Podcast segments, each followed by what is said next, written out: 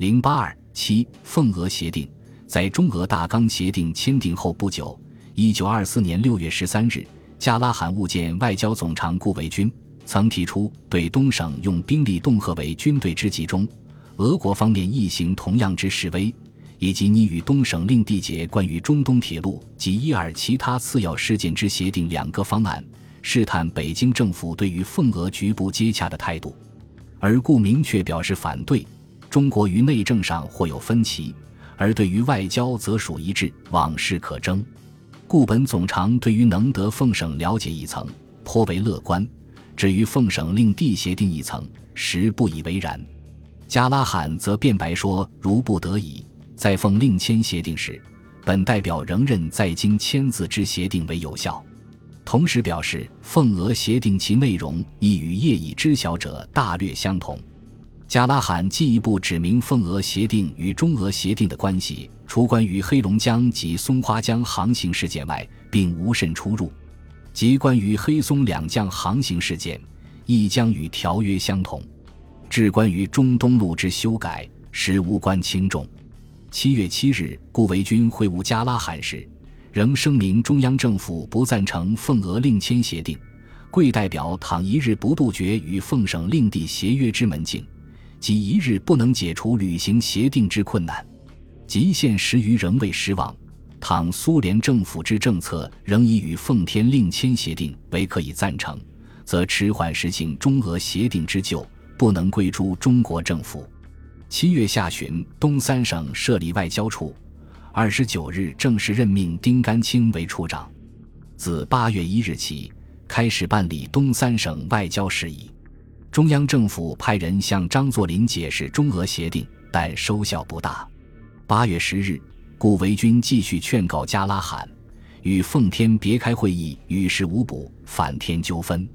所有此项事件，中央政府极经尽力及注意，协定之履行，唯有任由中央政府办理为最妥。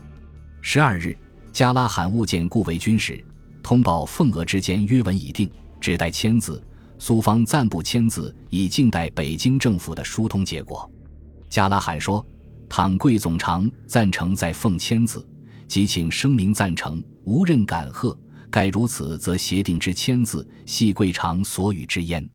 顾维钧回答说：“余亦凡有趋向与地方订约之举动，均足使中央政府难以履行中俄协定。如贵使一日继续存有缔结令约之希望。”则中国政府一日不能易于履行协定。加拉罕说：“本是以为此项协定当可允许，只需北京政府谕文耳。”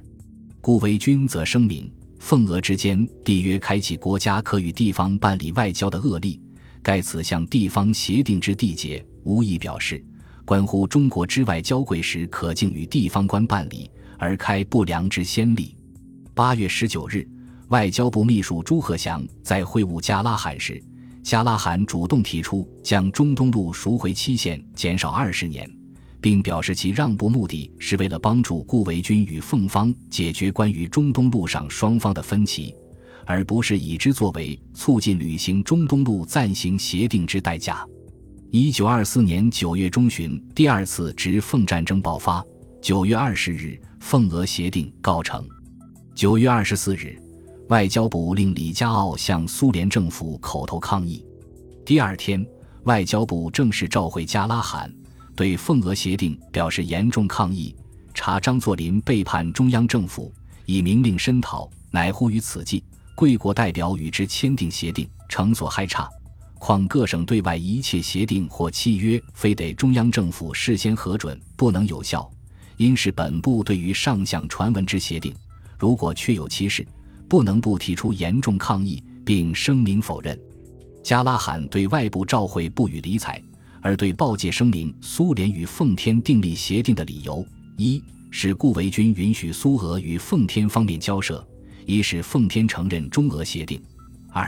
是政府与奉天接洽久无结果；三是中国内部发生战乱，为了防止法美等国干涉中东路。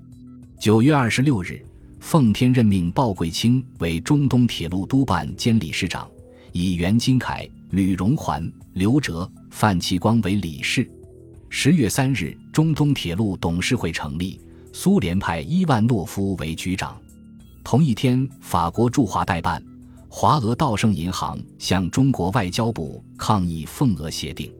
十月十一日，外交部为奉俄协定事项加拉罕再提严重抗议。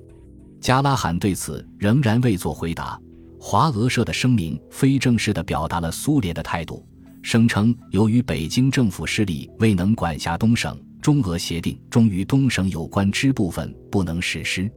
时有缔结奉俄协定之必要。对于奉俄协定的性质，华俄社认为纯为地方性质，因为东省当局以省当局资格订定此项协定，意志属明显。对于协定的内容，华俄社认为奉俄协定不独未抵触中国主权。且对中国主权完全尊重，协定内容，并提及中俄协定，亦可证明该协定乃随中俄协定而生，即奉天当轴，以为长木之为独立协定。直奉战争结束后，奉系联合皖系控制北京政府。一九二五年一月十九日，张作霖将奉俄协定呈送段祺瑞政府，称在前中俄协定虽经北京签字。为关于东路航权各部分尚多遗漏，当由东省另订奉俄协定以资补救，也于十三年九月二十日签字批准。中俄会议会务处开会讨论此事后，认为中俄协定与奉俄协定条文本质大致相同，且奉协条文中数处似更觉进步，将来开会时根据进行，不无裨益，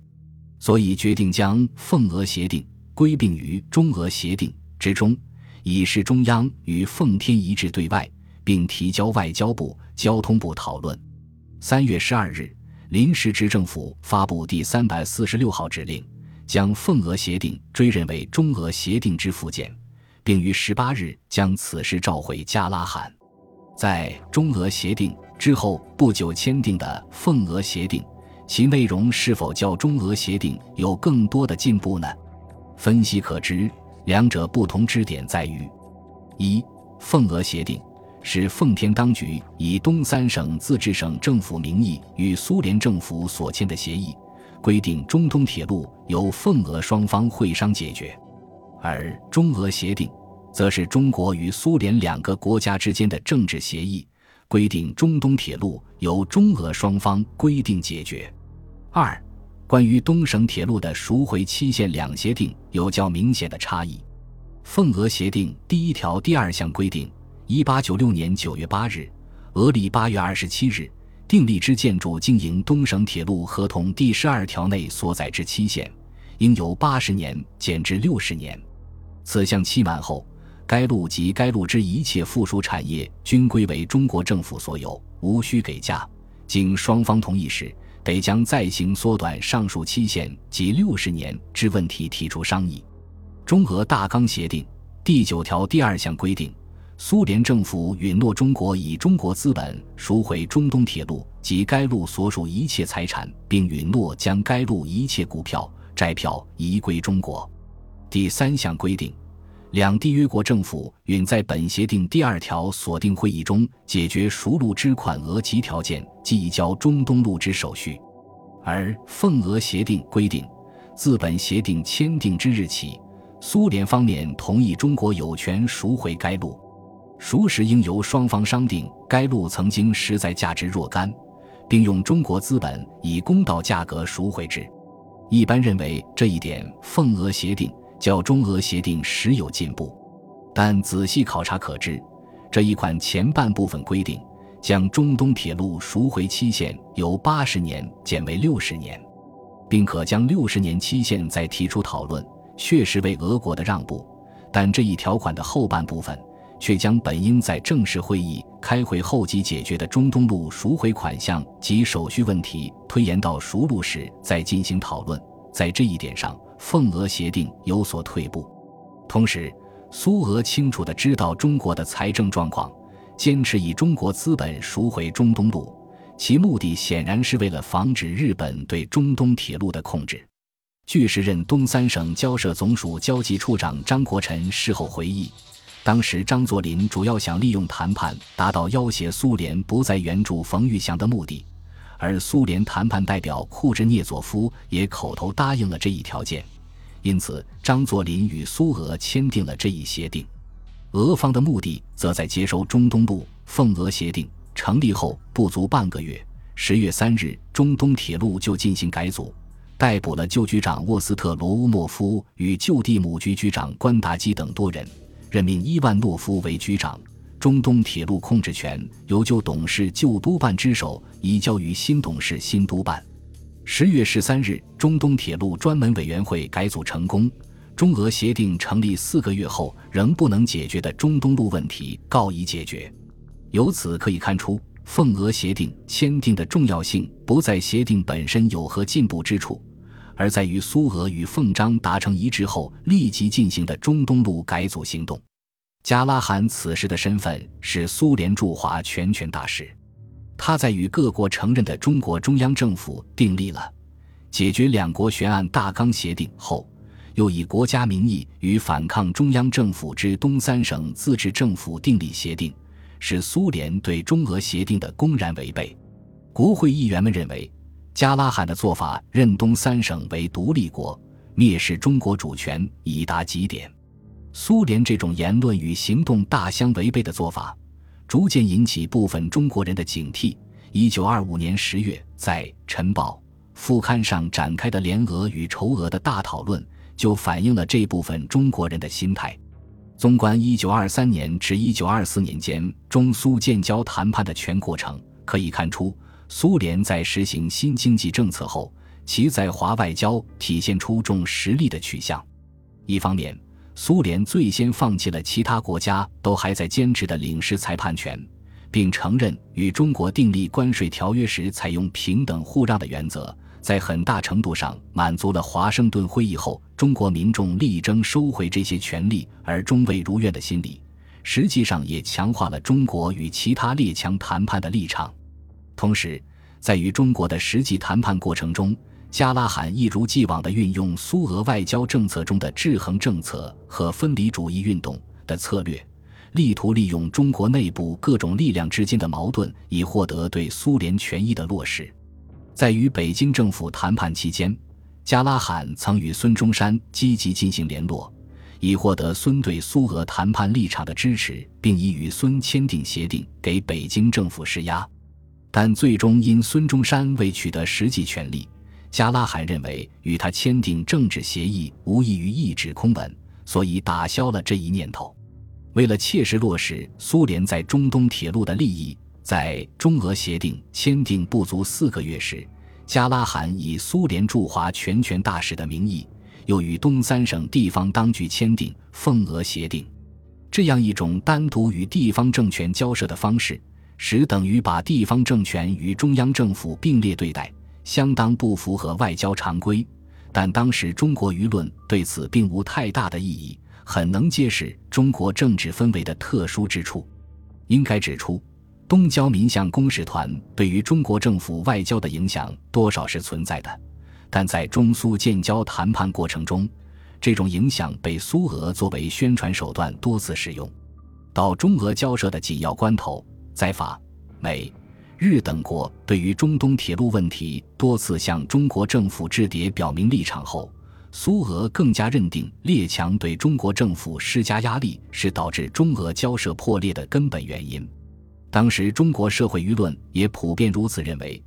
各界人士多因此指责政府没有自己独立的外交政策。国内社会舆论与苏俄的观点相呼应，使北京政府的谈判地位愈行困难。更重要的是，加拉罕一开始就提出与中国人民缔约的口号，在谈判中多次采用将政府与民众区别对待的新型外交手法。他在宣传对华友好的口号下。实际最大限度地保留了沙俄留下的在华利益，